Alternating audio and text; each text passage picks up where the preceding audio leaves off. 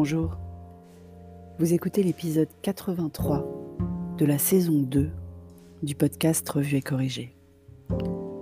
Pour une fois, cet épisode n'est pas tiré d'un billet du blog, mais d'un article que j'ai publié sur LinkedIn, extrait de ma newsletter Le Comment du Pourquoi. C'est donc plutôt un épisode pro aujourd'hui. Il s'intitule No Rules Rule. La traduction française du livre coécrit par Reed Hastings et Erin Meyer est sortie la semaine dernière. Ça fait un moment que j'avais envie de vous en parler, c'est l'occasion. J'avais lu la version anglaise en septembre et je ne peux que vous le recommander, même si, comme souvent, la mise en pratique de bonnes pratiques n'est pas forcément évidente. La règle pas de règle et la traduction du titre No Rules Rules. Ça sonne moins bien déjà, non? Et en fait, c'est un peu plus compliqué que cela.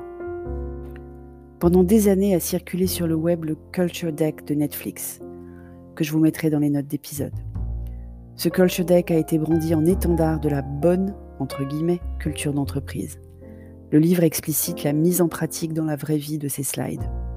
Ou comme Reed Hastings aime à le dire, comment gérer un groupe d'impro de jazz plutôt qu'un orchestre symphonique. Pour une fois, ce livre écrit à quatre mains précise qui a écrit quoi, en renvoyant dos à dos les préceptes de Reed Hastings et les interviews complémentaires et analyses de Erin Meyer. Cette construction originale rend la lecture assez fluide, puisqu'Erin Meyer devient la porte-parole des lecteurs, en challengeant les préceptes de Reed Hastings et en posant les questions soulevées par les recommandations du fondateur génial de Netflix. Ce que je retiens des neuf principes de management appliqués. D'abord, candeur et feedback. Les salariés sont encouragés à critiquer ce qui ne leur convient pas dans le contenu ou l'attitude.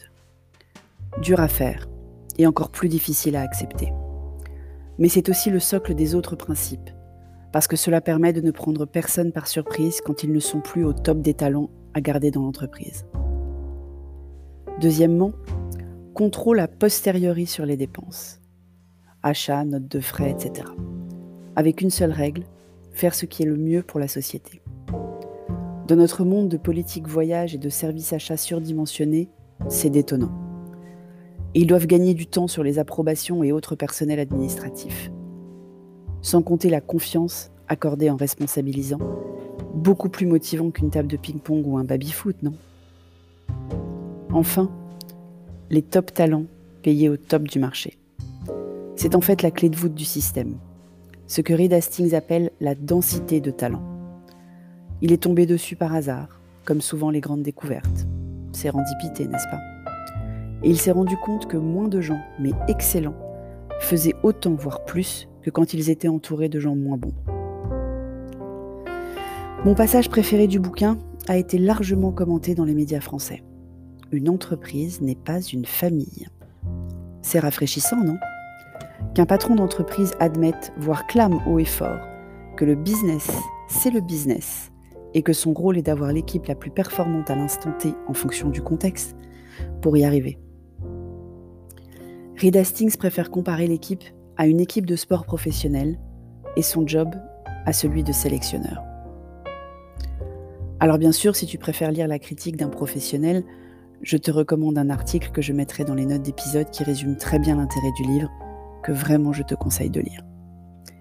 Et si ce podcast te plaît, n'oublie pas que j'ai ouvert un Buy Me a Coffee, donc n'hésite pas à y passer pour m'offrir un café ou une coupe de champagne. Merci de m'avoir écouté. À bientôt.